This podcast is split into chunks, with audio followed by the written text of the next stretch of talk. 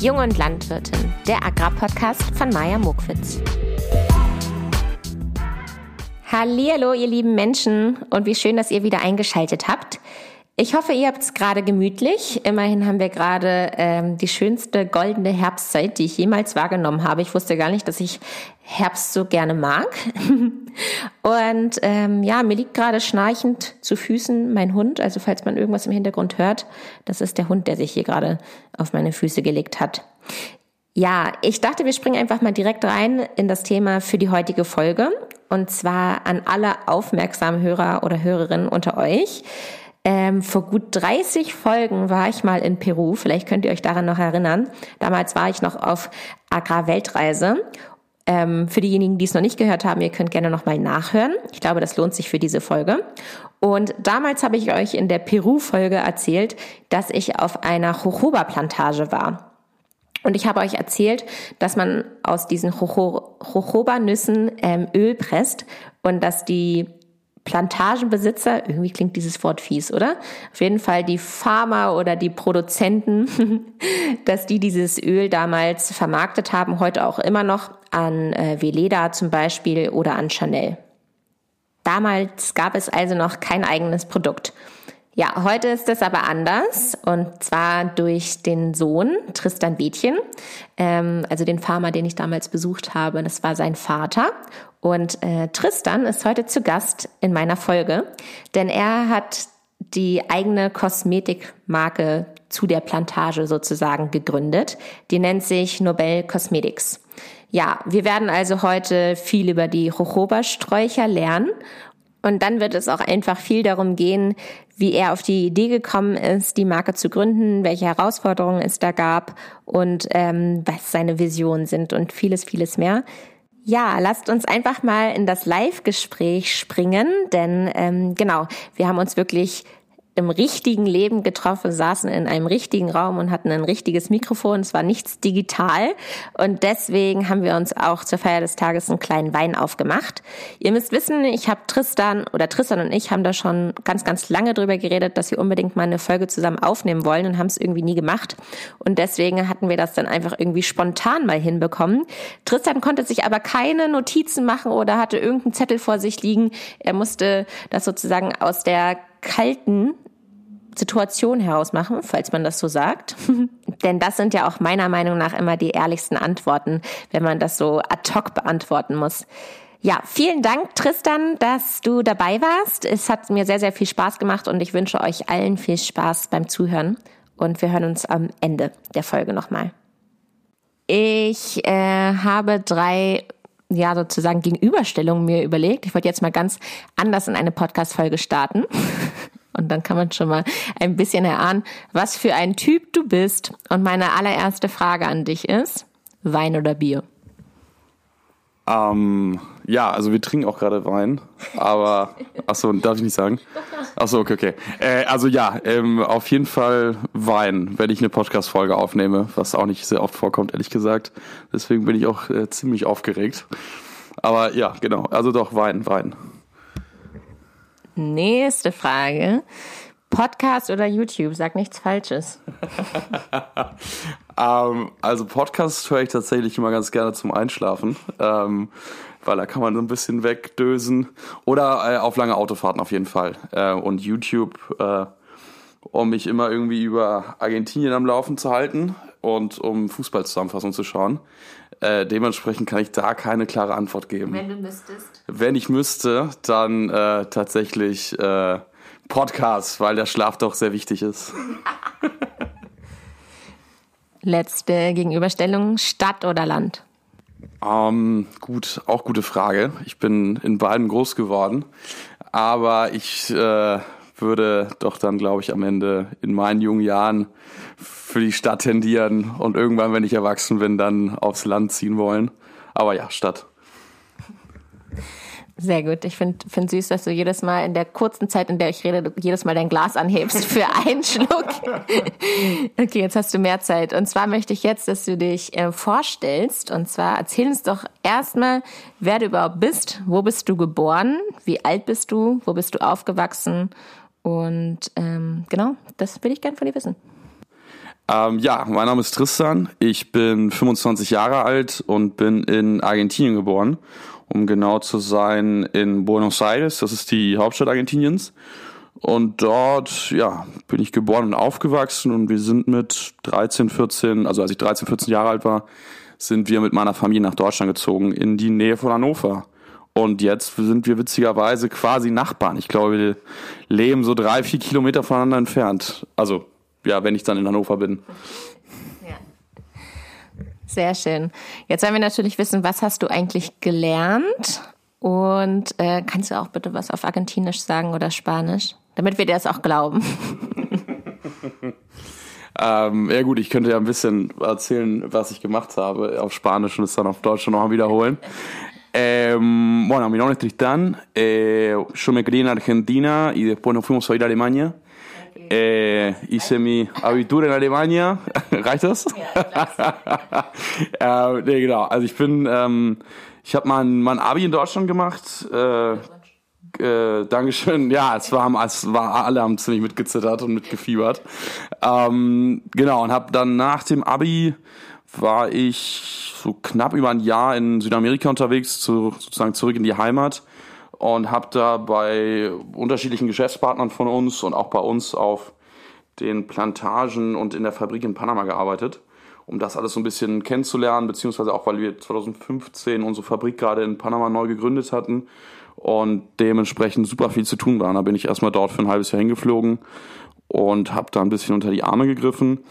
Und anschließend, nach quasi diesem Sabbatical Year oder Gap Year, habe ich eine Lehre in Bremen gemacht zum Aushandelskaufmann bei der Firma Henry Lamotte. Das sind quasi auch unsere Kunden. Die äh, sind Rohstoffhändler für die Lebensmittel- und Kosmetikindustrie und Pharmaindustrie. Und ja, dann habe ich äh, kurz ein Studium in Heidelberg versucht anzufangen. Ich habe da, glaube ich, äh, nicht länger als drei Semester ausgehalten. Ähm, dann irgendwie mit, was habe ich da nochmal studiert? Ich glaube, ich habe äh, äh, politische Ökonomie studiert. Das lag mir dann irgendwie überhaupt nicht. Und äh, genau, dann bin ich nach Frankfurt gegangen und bin stehe quasi gerade vor meinem Studienabschluss in International Management. Also ist im Grunde genommen BWL auf Englisch. Ja, mehr ist es auch nicht. Ja, sehr schön. Danke für die lange Vorstellung. Je länger du redest, desto mehr kann ich übrigens in der Zeit trinken. so, äh, kommen wir mal zu unserem Hauptthema. Und zwar, ich war ja schon mal auf, während meiner Agrarweltreise bei euch zu Gast in Peru. Und ich würde jetzt gerne von dir hören, was ihr da überhaupt habt also äh, ich kann ja schon mal verraten, es ist eine Plantage. Du kannst erzählen, was wird da eigentlich angebaut und ähm, wie das da aussieht. Also mal uns doch mal ein Bild von diesem Ort da in Peru. Wie heiß ist es da? Wo liegt das überhaupt? Genau.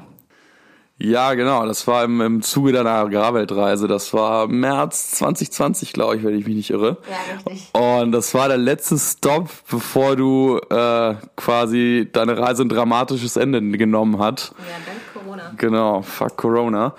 Ähm, ja, und zwar, das ist äh, Jojoba in Ica. Ica liegt äh, vier Stunden südlich von Lima ähm, an der Pazifik Küste. Ica ist äh, in dem in dem landwirtschaftlichen Kosmos Perus eine super wichtige Stadt. Dort wird äh, werden viele Früchte für den Export angebaut, also Spargel, Avocados, Nüsse, Weintrauben und äh, weitere und unter anderem halt Jojoba und dort bauen wir seit eh und je äh, in der Wüste, wirklich mittendrin in der Wüste Jojoba an auf ja mittlerweile knapp 2000 Hektar und ja, es ist arschheiß in Ica. Logischerweise ist es ja eine Wüstenstadt. Aber es weht immer ein frisches Lüftchen. Dementsprechend lässt sich es eigentlich auch ganz gut aushalten. Ja, ich weiß noch, als ich da war, ich glaube, ich habe noch nie so viel getrunken wie an dem Ort. Äh, Ica Cola, gibt's das? Ja. Ja, genau. Also giftige, gelbes. So gelb, ja. gelb-grün, sieht ganz gefährlich aus. Und mir wurde es in die Hand gedrückt, weil man Sorge hatte, dass ich die Hitze da nicht aushalte. Und ich habe es nicht geglaubt, aber mir ja, genau. Ich habe gemerkt, man muss ziemlich viel trinken an diesem Ort. Ja, und ich hatte es auch einmal erwischt. Da bin ich, lag ich drei Tage flach, dehydriert bin. Ist echt so, ne? Ja. ja. Äh, da sind auf jeden Fall wahnsinnige Temperaturen und man überschätzt das wegen diesem Windchen. Genau, jetzt wollen wir natürlich hören, was ist eigentlich Jojoba? Ich sag ja immer, bevor du es mal vor mir ausgesprochen hast, Jojoba. Was auch nicht falsch ist. Ist nicht falsch? Ist das, sagen das die Deutschen so? Falsche Ausspruchsart. Okay, genau. Was ist eigentlich Jojoba? Ja, also Jojoba ist, äh, ist eine Wüstenpflanze, eine Riedepflanze und ist ein, oder das Öl, beziehungsweise das flüssige Wachs, was aus der Jojoba-Nuss gewonnen wird, ist ein super wichtiger Rohstoff für die Kosmetikindustrie. Ähm, es wird von super vielen Firmen ein, angewendet in allen möglichen Kosmetikprodukten, also von Lippenstift über Shampoo, Zahnpasta ähm, und Bodycare-Produkten, also feuchtigkeitsspendende Öle beziehungsweise Cremes. Ähm, das Besondere an dem, an dem Jojoba-Wachs ist, dass die Fettsäurezusammensetzung identisch mit der von der, von der Haut ist. Also sprich, das Hautfett, äh, also jede jeder Mensch hat natürlich so eine Art Talg oder Sebum. Und äh, ja, das klingt ziemlich eklig. Aber ja, wir haben es nun mal. Und Jojoba ist eben das, wie gesagt, das Besondere, dass es identisch ist. Sprich, es zieht unglaublich schnell in die Haut ein und hinterlässt keinen Fettfilm das eignet sich, beziehungsweise diese Eigenschaft eignet sich auch super gut für andere Produkte. Das heißt, wenn du jetzt dein Jojobaöl mit anderen Rohstoffen mixt, zum Beispiel Avocadoöl, Sanddorn, Fruchtfleischöl ähm, und andere Produkte, die in dann so Cremes drin sind, wirkt dann, also in dem Fall wirkt das Jojobaöl als Carrieröl und lässt andere Produkte, die vielleicht nicht so schnell einziehen würden, noch besser einziehen. Und das verhindert dann, dass du immer diesen ekligen Fettfilm auf der Haut hast, den du ja manchmal hast, wenn du, wenn ja, wenn du irgendwie Kosmetikprodukte benutzt. Macht man auch Jojoba in Sonnencreme? Genau, es ist, äh, Jojoba hat auch natürlich einen Sonnen Sonnenschutzfaktor, der jetzt auch nicht immens ist, aber ja, es ist in manchen Formulierungen kommt Jojobaöl auch vor. Und ja, genau, Jojoba wird äh, logischerweise in der Wüste angebaut. Dementsprechend wächst es auch nicht nur in Peru, sondern auch äh, in dem no im Norden Argentiniens, in La Rioja, das ist auch eine Wüstenregion, dann auch in Arizona, in, äh, in Indien, in Israel, Ägypten und Namibia. Das sind so die Hauptanbaugebiete. Obwohl die wirklichen, wirklichen Hauptanbaugebiete äh, Peru und Israel sind. Dort kommt äh, mehr als die Hälfte des, äh, des Jojoba-Öls, was auf dem Markt ist. Ja, sehr interessant. Ähm, mir stellt sich da die Frage, das sind jetzt wirklich äh, Wüstenregionen, wo Jojoba angebaut wird. Wie ähm, funktioniert das dann, wenn es da gar nicht regnet? Also woher bekommt die Jojoba-Pflanze dann doch ihr Wasser? Und äh, ich kann ja schon mal, ich, ich weiß es ja schon, aber ich will jetzt trotzdem noch einmal von dir hören. Äh, es kommt ja aus einem unnatürlichen Wege. Wird dann irgendwoher das Wasser geklaut? Kannst du uns ja mal beantworten. Ja, natürlich. Ist auf jeden Fall eine, eine sehr berechtigte Frage, weil natürlich der Anbau von, von Kulturen in der Wüste immer sehr kritisch gesehen wird, gerade aufgrund des, des, der angesprochenen Wasserverschwendung. Also wir benutzen, äh, und das ist im Grunde genommen die weltweit gängige Art, Jojoba anzubauen, ist mittels der Tropfbewässerung. Ähm, so können wir gewährleisten, dass wir so wenig äh, Wasser wie möglich einsetzen und so punktuell wie möglich ähm, einsetzen. Sprich, für jeweils zwei Stunden am Tag circa äh, schmeißen wir die Pumpen an und dort wird Wasser äh, gepumpt und durch diese kleinen äh, Schläuche, die wir sozusagen in den Reihen angelegt haben, die kleine Löcher haben, dort tropft dann das Wasser raus. Und dieses wenige Wasser reicht schon aus, um die Pflanze äh, zu versorgen. Ähm, wir benutzen oder wir senken jetzt nicht den Wasserspiegel der Regionen und äh, verhindern somit, dass, dass, ähm, dass die ländliche Bevölkerung oder auch die Stadtbevölkerung kein Wasser mehr hat, sondern wir benutzen Gletscherwasser aus den Anden, die durch den Rio Pisco, das ist so ein großer Fluss, der äh, quasi um die Ecke von unserer Plantage vorbeifließt, das zapfen wir sozusagen an. Und äh, die Regierung ist super streng, was, äh, was Bohrrechte für neue Brunnen, also was die Vergabe von neuen Bohrrechten angeht. Und die haben da wirklich ein ziemliches Auge drauf, dass äh, man jetzt nicht exzessiv viel bohrt, um exzessiv viel Wasser zu entnehmen. Ähm, ja, und das wird eigentlich auch sehr, sehr gut und, und sehr nachhaltig betrieben. Also es ist schon sehr reglementiert. Okay, das wäre jetzt meine nächste Frage gewesen, ob schon irgendwelche Verluste zu vermessen sind oder ob die Regierung sagt, alles fein.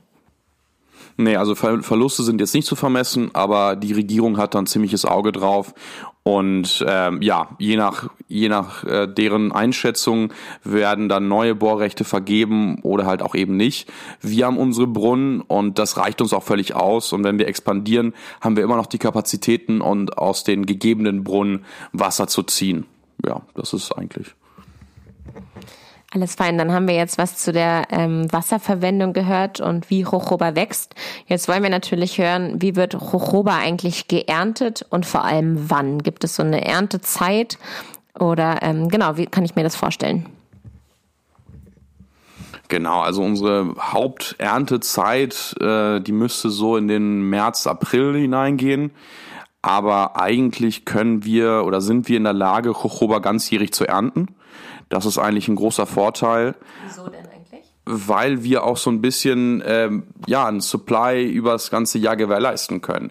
Natürlich gibt es auch äh, Auftragshochs und Tiefs in der Industrie und wir müssen dann sozusagen nicht äh, das ganze, also die ganze Plantage leer ernten und dann sitzen wir auf äh, tonnenweise Saat beziehungsweise Nüsse, sondern können das auch ähm, können das auch nachhaltig in den Prozess mit eingliedern, wird sozusagen, um die Nachfrage zu bedienen. Und es sind ganzjährig gleiche Bedingungen, oder? Dass man die ganze, das ganze Jahr über ernten kann? Genau, genau. Also wir, wir, sind, wir können locker mit guten Bedingungen das ganze Jahr über ernten. Und es wird ähm, ja so ein bisschen Industrie und auch per Hand geerntet. Und zwar, wir haben da so ein, unser ehemaliger Plantagenmanager, der letztes Jahr in Rente gegangen ist, das war eigentlich so ein, so ein kleiner, so ein kleiner Erfinder, so ein Patterson sozusagen. Wie geht man in Rente in Peru mit 80 oder? Äh, nee, nee, der ist, äh, der ist äh, mit, glaube 60 in Rente gegangen. Okay. Ähm, und ja, und der hat da angefangen, so sich selbst irgendwelche Maschinen zu bauen, um zu ernten. Und zwar ist das, haben wir so ganz kleine Trecker, die man so ein bisschen aus der Weinbauregion kennt, äh, damit sie auch zwischen, zwischen, den, zwischen den Reihen fahren können. Und hinten angebaut sind sozusagen so Metallstäbe, die rütteln sozusagen durch diese Reihen durch und ja, rütteln dann einfach so die Pflanzen. Ich kann es gerade sehen, wie er hier rüttelt. ich rüttel hier vor mich hin und ja, shaken so ein bisschen den Strauch, sodass die Nüsse runterfallen. Und dann kommen die Plantagenmitarbeiter und äh, ja, fegen sozusagen die Nüsse, die Nüsse zusammen. Und ja, dann werden sie gesäubert. Ähm, sprich, es werden alle Fremdkörper entfernt, sprich äh, Steine oder Äste oder Blätter, genau Gestrüpp.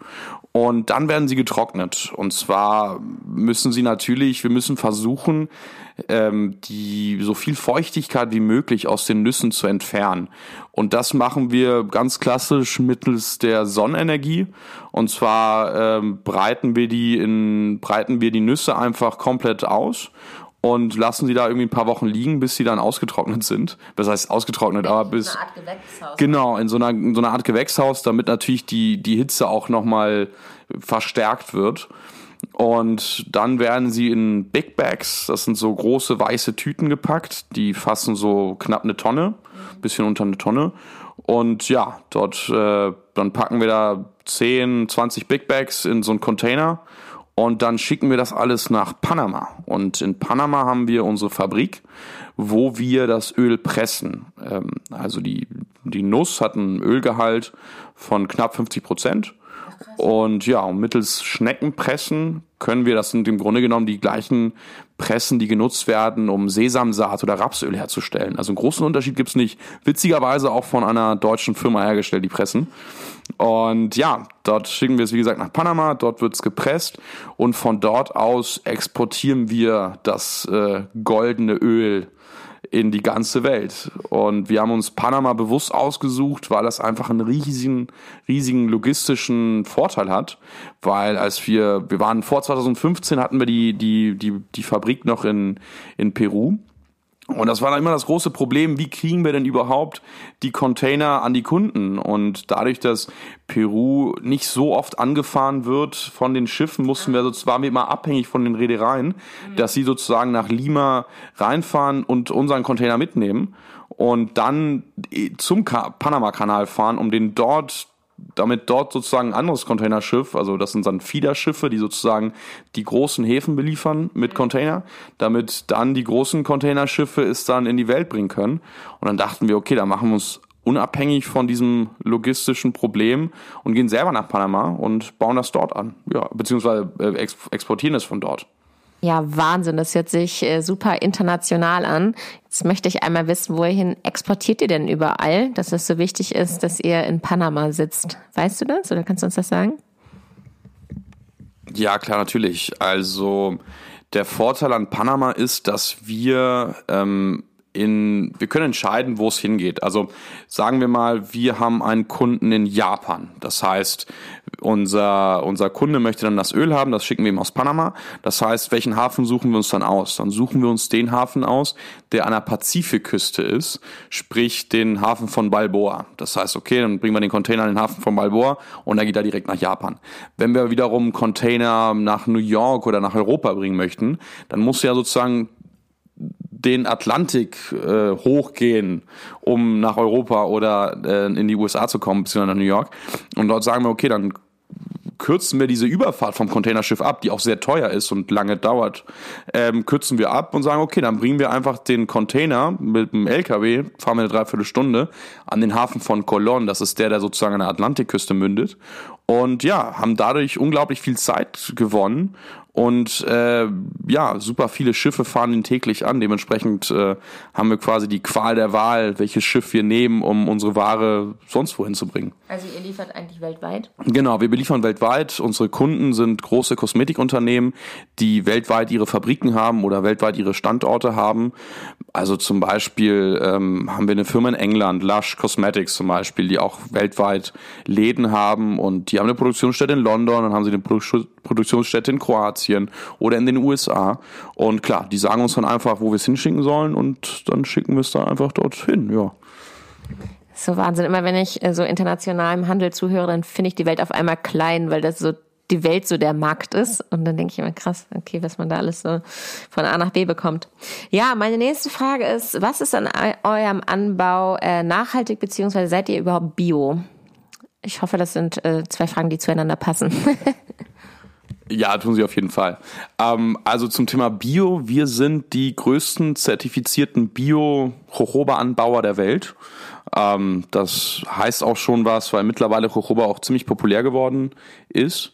Und ja, und die sozusagen, das ist im Grunde genommen ein reines Zertifizierungsverfahren, was du durchläufst. Also du hast dann Plantagen, kannst du dann aussuchen, okay, wir wollen von den knapp 1500 Hektar, die wir wirklich, wo wir wirklich ernten können, weil die Jojoba-Pflanze natürlich auch drei Jahre, also von dem, von den Pflanzen bis zum erst, bis zur ersten Ernte vergehen immer so zwei bis drei Jahre.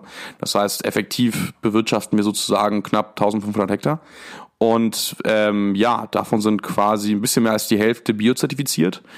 Und es ist natürlich immer eine Kostenfrage. Du sagst, okay, ich kann die paar Hektar zertifizieren, die nicht, obwohl weil Zertifizierung Geld kostet. Genau, weil Zertifizierung Geld kostet. Es müssen dann internationale Zertifizierungsunternehmen kommen und dir diese Flächen abnehmen. Die müssen schauen, okay, was für Fungizide, Pestizide benutzt ihr, beziehungsweise über, benutzt ihr überhaupt welche.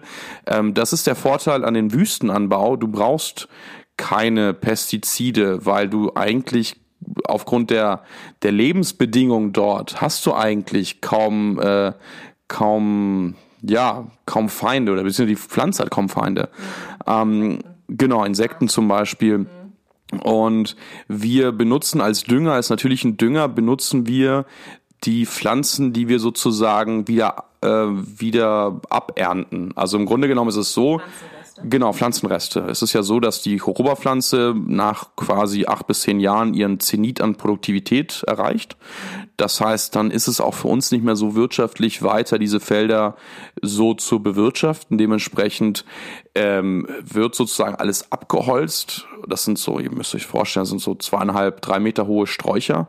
Und die werden dann ähm, quasi gecuttet. Und das kommt dann alles auf einen riesen Haufen und dann wird da über ein Jahr lang super viel Wasser drüber gekippt. Und fahren wir ständig mit zum Grubbau und mit dem Flug drüber um sozusagen die ganze Biomasse umzuwenden, damit da so ein richtiger Kompost-Humus entsteht. Und den benutzen wir dann, um unsere ja, um die Felder dann sozusagen mit, mit den notwendigen Nährstoffen zu, zu versorgen. Dementsprechend gibt es quasi keinen Unterschied bei unseren Plantagen zwischen Bio und Nicht-Bio, außer der reinen Zertifizierung, also des reinen Papierkrams, was irgendwo auch ein bisschen absurd ist. Ziemlich schockierend. Ja, es ist schockierend, aber klar, die, unsere Kunden brauchen natürlich ähm, einen Beleg dafür, dass wir wirklich äh, nach äh, Bio- oder ja, Ökostandards anbauen, sozusagen, ja. Krass, also gibt es keinen Unterschied bei euch auf der Plantage zwischen Bio und konventionell, außer dass ihr dafür bezahlt und es sozusagen euch belegt werden kann, dass es so ist. Genau, und dann noch zu, zu, dem, zu dem zweiten Teil deiner Frage, Thema nachhaltig. Ähm, ja, Nachhaltigkeit ähm, wirkt sich natürlich in unterschiedlichen Bereichen aus. Also du hast natürlich dieses klassische Corporate Social Responsibility, ähm, das, das zählt sozusagen, was wir für unsere Mitarbeiter machen. Und wir können ziemlich mit Stolz sagen, dass mittlerweile äh, wir in zweiter, wenn nicht sogar in dritter Generation unsere Mitarbeiter bei uns arbeiten. Es war ganz witzig. Und zwar, als ich äh, 2015 nach Panama gegangen bin, um dort beim Aufbau der Fabrik äh, mitzuwirken, habe ich in der, ich, genau, ich habe in meiner Nachtschicht und der Tagschicht gearbeitet und sozusagen richtig mitge mitgearbeitet und da hatten wir für einen kurzen Zeitraum mussten wir einen Mitarbeiter aus Peru einfliegen, um uns bei einem sehr aufwendigen Herstellungsprozess zu unterstützen. Und genau, sein Name war glaube ich Beto, ja genau Beto. Und ich bin dann im Zuge dieses, dieses Sabbatical Years dann von Panama nach Peru gegangen und dort habe ich im Gewächshaus mit seinem Vater zusammengearbeitet. Und zwar er war der Gewächshausleiter. Und äh, genau, dem habe ich dann äh, kräftig bei den, bei den Steckli, bei der Stecklingsvermehrung unterstützt. Ja, und das spricht eigentlich schon für sich, dass wir mittlerweile halt zwei bis drei Generationen an Mitarbeitern haben, die bei uns arbeiten. Wir bezahlen über den durchschnittlichen Lohn vor Ort. Ähm, alle Mitarbeiter bekommen bei uns ein Frühstück und ein Mittagessen. Das ist natürlich unabhängig von deren Bezahlung, was eigentlich für die Region auch sehr ungewöhnlich ist. Leistung auch. Genau, und, genau, und Leistung. Genau, genau, genau. nee, natürlich auch unabhängig von der Leistung. Und äh, ja, wir unterstützen auch den, den Kindergarten vor Ort. Wir haben ziemlich ausgetüftetes Bus, öffentliches Bussystem äh, erfunden. Um überhaupt zu eurer Plantage genau, damit alle sozusagen dann kommen können und nicht irgendwie super lange morgens genau drei Stunden wandern müssen oder aufwendig in irgendwelchen Fahrgemeinschaft gehen müssen, haben wir so alte Schulbusse gekauft und ja, fahren, holen die Leute sozusagen zu Hause ab und setzen sie auch sozusagen abends wieder vor die Haustür wieder ab. Ja, darüber habe ich ja auch schon mal in einer Folge gesprochen. Ich war ja, wie gesagt, schon mal bei euch und ähm, ihr habt da auch Fußballfelder oder irgendwelche Sportfelder, wo dann auch alle Chefs mal einmal im Jahr oder so große Turniere äh, veranstalten. Das finde ich echt richtig, richtig cool, was ihr da aufgebaut habt. Ja, ich, glaube, du hast noch einen zweiten Punkt. Du guckst mich schon so an, als würdest du noch mehr sagen wollen. Was macht ihr denn noch so tolles, Nachhaltiges? Ja, genau. Also kurz zu dem Fußballturnier. Ähm, das, wir haben ein eigenes, äh, eigenes Team sozusagen und spielen da auch gegen andere, gegen andere Plantagenteams.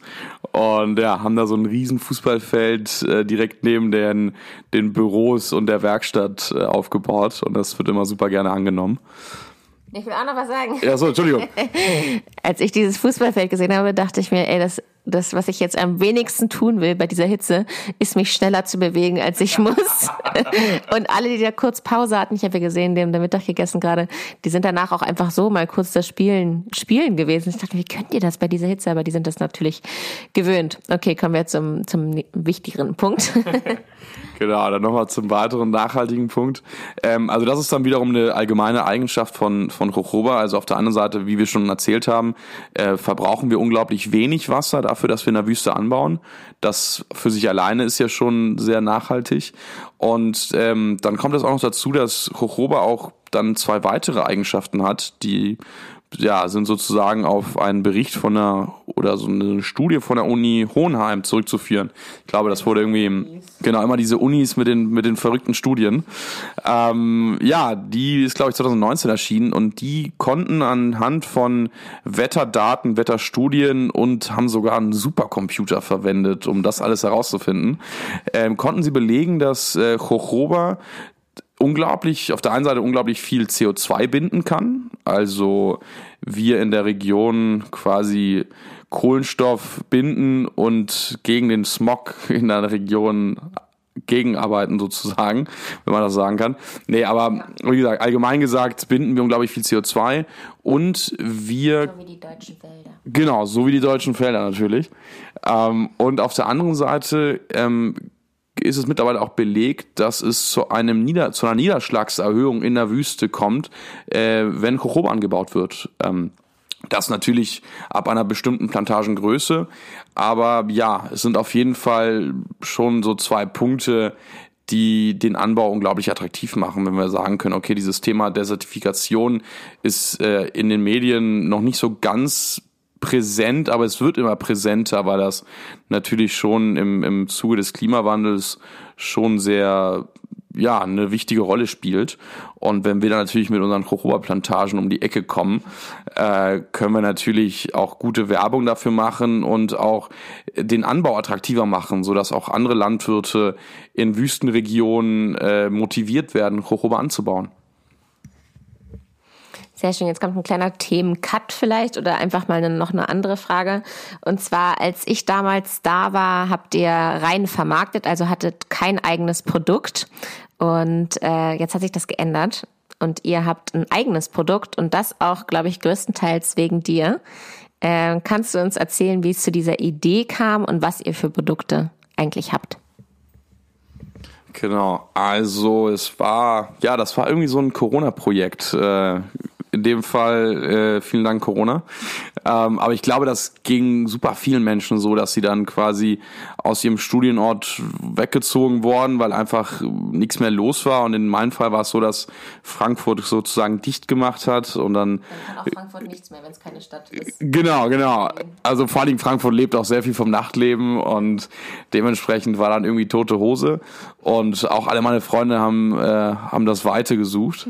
Und ich, ja, ich habe mich dazu entschieden, sozusagen nach Ewigkeiten wieder zu Hause einzuziehen, in die Nähe von Hannover, wo wir auch unser Büro haben in Deutschland. Und habe dann ja angefangen, jeden Tag äh, wieder Vollzeit im Büro zu arbeiten, was ich vorher so ein bisschen, ja, so ein bisschen nebenbei gemacht habe.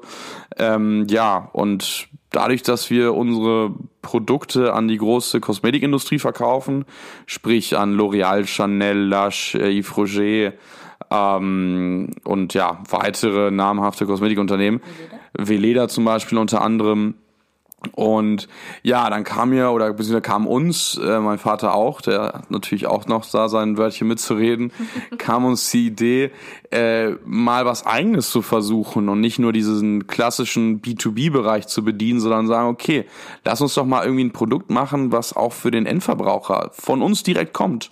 Und da, ja, sind wir sozusagen auf Nobel gekommen. Nobel ist, äh, ist eine Marke, die verkauft ähm, ja, Produkte oder Pflegeprodukte basierend auf Jojoba. Also wir haben unterschiedliche Linien. Wir haben eine Bodylinie, wo wir Körperöle verkaufen. Äh, unter anderem halt auch Jojobaöl oder dementsprechend Jojobaöl äh, mit einer Lavendelessenz, Massageöle, dann noch ein Öl mit Sanddornfruchtfleischöl, mit Avocadoöl, mit ähm, Mandelöl ist da auch drin. Also super coole Rohstoffe und in ihrer reinsten Form, sprich in ihrer Ölform. Also wir haben uns bewusst entschieden, keine Cremes zu machen, weil Creme ist ja immer eine Emulsion mit Wasser und anderen Stoffen und dann sozusagen den Wirkstoffen, dann Mandel oder Jojoba. Und da ist natürlich auch sehr viele Zusatzprodukte, die man eigentlich gar nicht braucht, die die Haut gar nicht braucht. Und wir haben uns dann aber gesagt, okay, lass uns die reinste Form des Produktes nehmen, also das Öl, und ist so natürlich wie möglich zu behandeln. Also nur mit Vitamin E, also in dem Fall Tocopherol zu arbeiten, um das Produkt etwas haltbarer zu machen, aber sonst eigentlich keine weiteren Zusatzstoffe benutzen. Im Grunde genommen eine Naturkosmetikmarke. Ja, das haben wir gemacht und können mittlerweile äh, unterschiedliche Produkte anbieten. Wie gesagt, einmal diese Bodylinie, dann haben wir ein, ein Haaröl mit Arganöl und Jojoba, dann haben wir eine Mom and Baby Linie also sozusagen ein Schwangerschaftsöl für den Babybauch und ein Babyöl. Und dort können wir, und das ist eben das Schöne an Naturkosmetik beziehungsweise an den natürlichen Wirkstoffen der Landwirtschaft für den Kosmetikbereich, es gibt für jedes Problem und für jede Notwendigkeit gibt es immer ein Produkt. Also du hast zum Beispiel Klettenwurzelöl, was den Haarwachstum fördert. Du hast äh, Bisabolol, was sozusagen entzündungshemmend wirkt. Das ist der Wirkstoff von Kamille zum Beispiel. Und ja, so kannst du für eben unterschiedliche Probleme deine, deine Wirkstoffe nutzen, beziehungsweise die natürlichen Öle benutzen. Ja, und das haben wir, glaube ich, so ganz gut hingekriegt. Und ja, es war auf jeden Fall ein super aufregender Prozess, aber ich denke mal, dazu wirst du auch gleich noch ein paar Fragen stellen. Ich wollte gerade noch mal kurz fragen, für welche Probleme, sage ich jetzt mal, nutzt man denn Jojoba? Also wann ist der Bedarf nach Jojoba? gegen Juckreiz oder gegen irgendwie rein schönheitliche Sachen. Kannst du noch ein paar Punkte nennen? Wann, wann du? wann greifst du denn zu Jojoba? Ähm, ja, also Jojoba Kammern, das ist eben so ein äh, so ein absoluter Allrounder. Du kannst den bei Sonnenbrand benutzen, du kannst bei gereizter Haut benutzen, bei trockener Haut, bei fettiger Haut witzigerweise auch. Und das ist immer auch so ein, so ein ziemliches Vorurteil, was Kosmetiköle, vor allen Dingen auch Jojoba hat. Ähm, fettige Haut ist ja im Grunde genommen ja eine Talgüberproduktion der Haut. Das heißt, die Haut denkt, oh shit, äh, ich habe nicht genug Feuchtigkeit, ich produziere mal mehr mehr, mehr, mehr Talg, also quasi dieses Sebum, um dem entgegenzuwirken. Und Jojoba, und das ist, denken immer alle, dann nehme ich ein Öl und dann wird ja die Haut eigentlich noch fettiger. Aber nein, was Jojoba bewirkt, ist, dass die Haut sozusagen äh, mitbekommt, oh, ich habe ja doch, es wird mir von außen äh, Feuchtigkeit zugeführt. Das heißt, ich fahre meinen Teigproduktionshaushalt runter und somit gleicht man das ziemlich gut aus. Und dementsprechend kannst du auch Jojoba für eigentlich alle Hauttypen benutzen. Sprich für trockene Haut, für gereizte Haut, für fettige Haut. Ja, das dementsprechend, das macht es eben zum Allrounder. Und natürlich auch für die Haare ist es neben Arganöl ein super, super tolles und wirk wirkungsvolles Öl. Frage, Frage, Frage. Zu Allrounder. Ähm, man kann aber mit Jojoba jetzt nicht kochen, ne?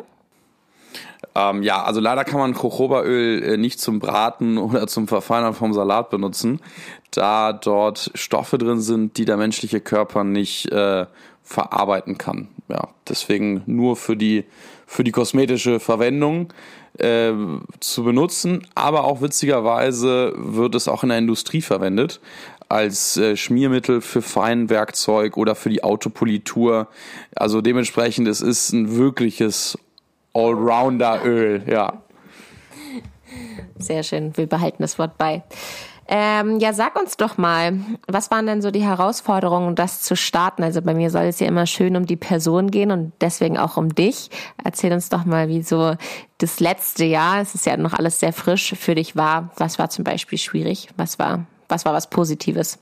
Puh, also super viele Herausforderungen hatten wir, beziehungsweise auch ich. Ähm, und zwar, klar, man stellt sich das super einfach vor.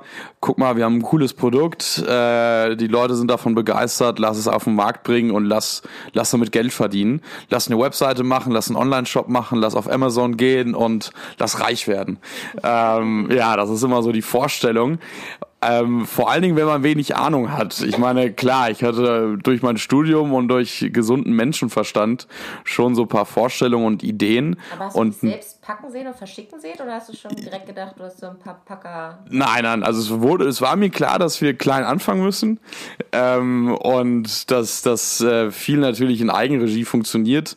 Gott sei Dank haben wir natürlich auch ein, wir haben eh ein Lager in ein, äh, sozusagen an dem Büro dran gebaut, wo wir auch äh, so verschicken. Dementsprechend waren äh, manche logistische Geschichten schon vorhanden. Aber ja, alleine das Bauen einer Webseite und was man da alles beachten muss, dass der Kaufreiz oder der Kaufimpuls gesetzt wird, dass man alles SEO optimiert und ja, dann kommen dann immer super viele Agenturen, ähm, die, die sozusagen äh, das alles versprechen, was sie, was sie alles machen können und wie du sofort reich wirst. Und klar, wenn du davon wenig Ahnung hast, ähm, musst du so ein bisschen filtern, was, was, was kann man machen, was kann man nicht machen. Und vor allen Dingen sehr viel Try and Error. Oder also ich habe oft die, die Erfahrung gemacht, dass man dann einen Weg eingeht, man denkt sich, okay, ich benutze jetzt mal zehn Influencer und boah, das Ding geht ab. Und ja, so ist es eben nicht. Es ist echt ein ein langer Prozess zu wissen, äh, was läuft und was läuft nicht. Vor allen Dingen ist es auch immer eine Frage des Marketingbudgets. Und das war bei uns jetzt natürlich nicht riesig. Und dementsprechend muss man wirklich klein anfangen. Man muss so viele Sachen beachten. Das Etikette, Etiketten drucken. Dann gibt es Bestimmungen, ähm, wie die Schriftgröße eines Kosmetiketiketts sein muss. Ja. Wann ist, ja, das ist unglaublich, wie viel man beachten muss. Und äh, damit das äh, Produkt verkehrs, als verkehrsfähig gilt. Das heißt, die Formulierung wird, äh, wird geprüft von einem unabhängigen Institut die sagen dir, okay, ihr müsst in die INSI, das ist sozusagen das, was hinten auf dem Kosmetikprodukt drin steht, ähm, was immer die lateinischen Begriffe verwendet. Dort kann man nämlich immer sehr gut entnehmen, was, was in dem Produkt drin ist. Und klar, dann muss man das beachten, dann muss man die Etiketten, wie gesagt, beachten, dann muss man die Verpackungsmittel primären, genau, die Flaschengrößen, die Primär- und Sekundärverpackungsmittel beachten und ja, es ist irgendwie so eine never-ending Story. Dann ist es Glas, oder? Wie verschickt man Glas? Genau, wie verschickt man Glas? Da muss man so ein bisschen so ein paar, selbst mal so ein Paket packen und mal durchs Lager werfen und gucken, ob es dann immer noch heil, heil ist. Also es sind wirklich super viele Sachen, die man beachten muss und vor allen Dingen auch viele Sachen, die man erst, wenn man online ist, merkt, was läuft und was nicht läuft. Genau, und das muss man dann immer mit viel Geduld alles und starken Nerven vor allen Dingen dann, äh, dann herausfinden. Aber es ist dennoch ein sehr aufregender Prozess, weil ich gemerkt habe, wie wenig ich über so viele Sachen wusste und auf der anderen Seite, wie unglaublich viel ich gelernt habe. Klar, in der Uni wird hier oder viele von euch auch wahrscheinlich belegen irgendwelche Marketingkurse im Studium oder ja, unter, unterschiedliche Unternehmer Unternehmerstudiengänge oder sowas. Aber eine Sache ist, dass der im Vorlesungssaal zu sitzen und dem Prof zuzuhören und das andere ist es dann, es selber umzusetzen. Vor allen Dingen ohne, ohne Guidance. Also es ist jetzt nicht so, dass ich im großen Unternehmen arbeite, was schon seine Strukturen hat und seine Erfahrung hat, sondern wir mussten alles selber herausfinden. Und ja, das war irgendwie sehr, oder es ist immer noch sehr stressig aber auf der anderen Seite unglaublich aufregend und motivierend, wenn man irgendwie mal merkt, oh, jetzt haben wir endlich mal was Richtiges gemacht und sehen schon einen kleinen Erfolg. Und das kann es auch schon sein, keine Ahnung, man trimmt die Webseite so, dass sie, dass sie im, im, im, im SEO-Bereich gut läuft und plötzlich ist man irgendwie Platz 5 auf Seite 1 von Google und hat dafür jetzt nicht großartig viel Geld angewendet, sondern im Grunde genommen mit den Keywords ein bisschen hin und her gespielt und, und texterisch gearbeitet. Und ja, das ist dann immer so ein, so ein Feedback, was, was immer wirklich sehr schön ist und auch einen motiviert weiterzumachen. Und vor allen Dingen jetzt steht ja auch langsam das Weihnachtsgeschäft wieder an. Und ja, da sind wir natürlich auch gespannt, äh, wie es dann, wie es weiterläuft. Ja, sehr schön. Also man merkt, dass ihr äh, online äh, stark verkaufen wollt, weil jetzt natürlich auch Corona bedingt, dass ihr auf keine Messen gehen könnt und irgendwie Face-to-Face-Geschäft machen könnt, sondern ihr baut das alles online auf. Ja, meine letzte Frage schon fast ist, äh, wo siehst du dich in zehn Jahren? und natürlich, wenn alles gut läuft, bitte. Puh, das ist eine gute Frage. Also ja, jetzt muss ich erstmal mein Studium beenden und äh, hoffentlich erfolgreich hinter mich bringen. Und ja, dann wollte ich noch ein, zwei Praktika machen und dann wirklich anfangen, äh, bei uns in der Firma Vollzeit zu arbeiten.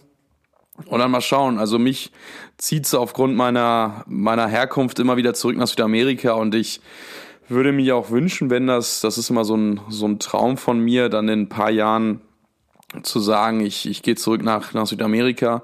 In dem Fall peile ich gerade Panama an. Hoffentlich wird das auch alles so funktionieren, wie ich es mir vorstelle. Das wäre tatsächlich so ein Traum und da würde ich mich auch hoffentlich in zehn Jahren sehen, äh, in Panama zu leben und äh, dort von dort aus sozusagen ähm, in der Firma ähm, ja mitzuwirken. Aber mal schauen. Ähm, die Zeit wird es zeigen, wo es mich dann hinziehen wird. Aber wie gesagt, auf jeden Fall, äh, ich muss zu, also aus der Liebe, der Liebe Südamerika wegen muss ich zurück nach Südamerika auf jeden Fall. Zum Glück sind das ja bis dahin noch zehn Jahre. Solange kannst du bitte noch hier bleiben. Ähm, kommen wir zum Schluss. Am Ende habe ich immer drei kurze, knackige Fragen. Also du beendest bitte einfach den Satz. Und da habe ich mir folgende Fragen überlegt. Und meine erste ist, am Selbstständigsein mag ich am liebsten. Müsste ich eigentlich auch selber mal beantworten, aber erstmal du. Okay, ich beantworte zuerst und, und dann bist du dran.